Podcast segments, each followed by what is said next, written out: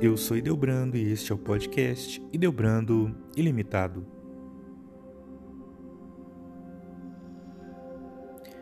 Dogmas são coisas que a Igreja considera verdades absolutas, pontos fundamentais e indiscutíveis de sua fé, que, portanto, não podem ser modificados.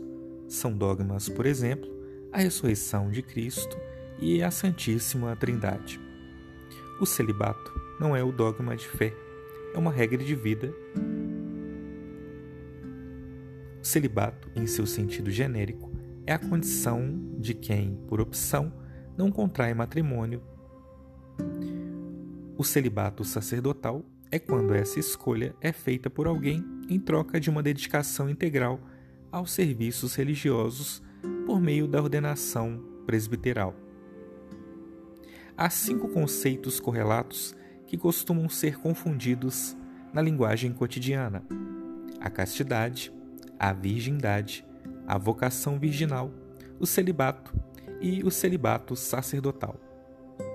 O celibato sacerdotal é uma condição de oferta total da pessoa ao serviço de Deus e da comunidade. Vincula-se à vocação virginal, mas não se identifica totalmente a ela. Religiosos que não exercem a função sacerdotal também podem manter a vocação virginal por um compromisso ou voto. Pessoas casadas, que portanto não podem ser celibatários, podem assumir num certo momento da vida um voto virginal, mantendo-se unidos, mas sem terem mais relações sexuais. A virgindade é a condição daquele que nunca teve relações sexuais, mas a vocação virginal é a renúncia da vida sexual ativa, ou seja, não é preciso ser virgem para escolhê-la. Nela, a pessoa renuncia a uma vida sexual ativa para canalizar toda a sua energia e toda a sua pessoa à relação com Deus. Essa ideia não é uma invenção do cristianismo. Monges budistas e as vestais, sacerdotisas da deusa Vesta, da Roma antiga, por exemplo, mantêm o mesmo ideal de vocação como condição para uma entrega maior a Deus. A castidade é o estado de integração positiva da sexualidade na pessoa, de acordo com o Catecismo da Igreja Católica, compêndio com a doutrina católica. Para os casados, a castidade se exerce mantendo relações sexuais e sendo fiéis um com o outro. Para o solteiro, abstendo-se de práticas sexuais próprias dos casados. Originalmente, os primeiros sacerdotes católicos não precisavam ser celibatários. Isso foi sendo reconhecido como um valor importante ao longo dos séculos. Assim, entre os católicos de rito oriental, os ortodoxos, até hoje existem padres casados. Por volta dos séculos III e IV, já existiam movimentos dentro do catolicismo propondo que os religiosos deveriam praticar o celibato. Mas é no primeiro e no segundo concílios de Latrão, ao longo do século XII, que se estabelece a obrigatoriedade definitiva do celibato aos clérigos católicos romanos. Outros concílios prévios já mencionavam o tema, propondo a abstenção sexual de sacerdotes e proibindo o casamento de monges e freiras Desse período antigo, há ainda um decreto do Papa Sisto, em 386, e instruções do Papa Inocêncio, afirma o filósofo e teólogo Fernando Altemeyer, professor do Departamento de Ciência da Religião da PUC de São Paulo. Mas esses regulamentos não foram instituídos de fato durante o período. Na realidade, a igreja viveu momentos de idas e vindas quanto ao tema e mesmo regiões diferentes adotavam práticas diferentes. Era uma época da precária comunicação. A preocupação quanto ao celibato veio à tona com toda a força a partir do século XI. Foi pauta de papas como Leão IX e Gregório VII. Havia uma preocupação com a chamada degradação moral do clero, naqueles tempos de Idade Média e Igreja Católica superpoderosa de forma que o celibato acabaria instituído nos dois concílios de Latrão, o primeiro em 1123, o segundo em 1139. A partir deles, ficou decretado que clérigos não poderiam casar ou mesmo se relacionar com concubinas. Há que dizer que entre os séculos X e XV, o concubinato dos presbíteros com mulheres era muito comum na Europa. Aqui no Brasil colonial, também há dezenas de casos de padres que se casaram e tiveram muitos filhos à margem da lei eclesiástica. A manutenção do celibato ainda seria defendida em mais um concílio de Latrão, 1215, e no concílio de Trento, entre 1545 e 1563. Muitos dizem que a partir do século X a igreja enrijeceu com o celibato para não desfazer ou partilhar os feudos com os filhos dos padres. Isso, em parte, é verdade, mas o sentido maior é que haja um missionário livre para assumir missões e cargos. A partir do século XX, o tema voltou à tona com o Papa Pio XII, que defendeu o celibato na encíclica Sacra Virginitas. E no segundo Concílio Vaticano, em 1965, dois documentos trataram do tema. O Papa Paulo VI também divulgou um documento, De Sacerdotio Ministeriale, abordando o assunto.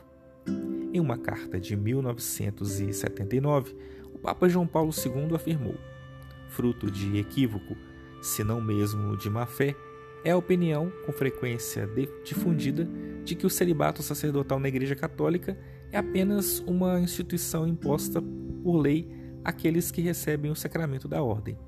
Ora, todos sabemos que não é assim.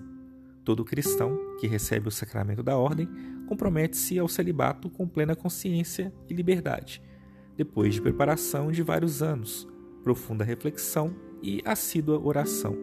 Toma essa decisão de vida em celibato só depois de ter chegado à firme convicção de que Cristo lhe concede esse dom, para bem da igreja para serviço dos outros. Só então se compromete a observá-lo por toda a vida.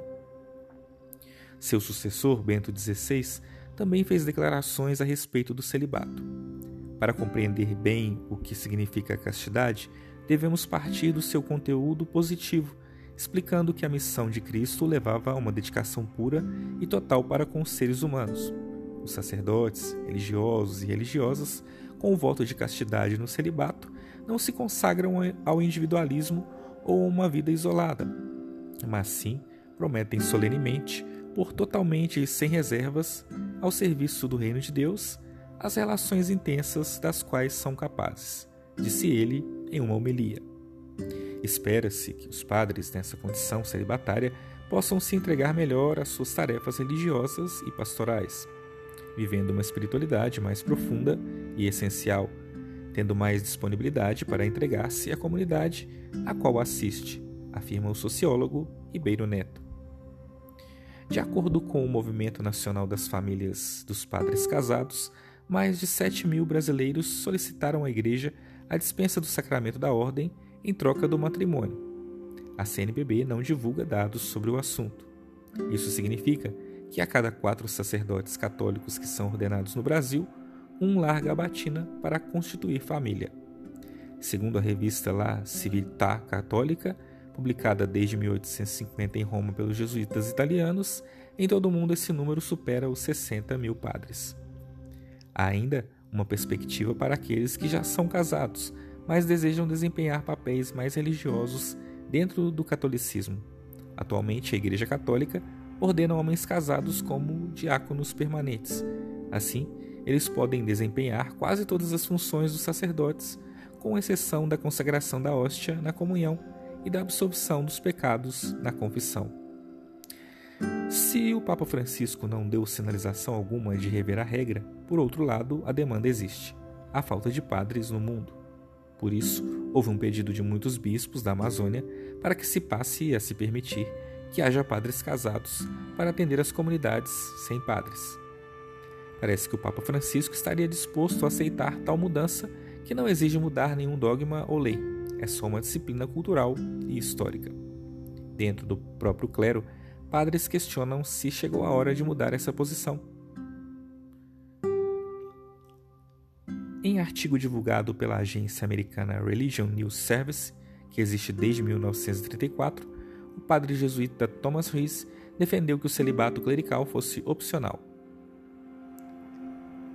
A Igreja, no entanto, mantém o celibato porque acredita que os celibatários desempenham suas funções religiosas melhor do que os casados. Essa é a visão oficial da Igreja, corroborada por alguns especialistas.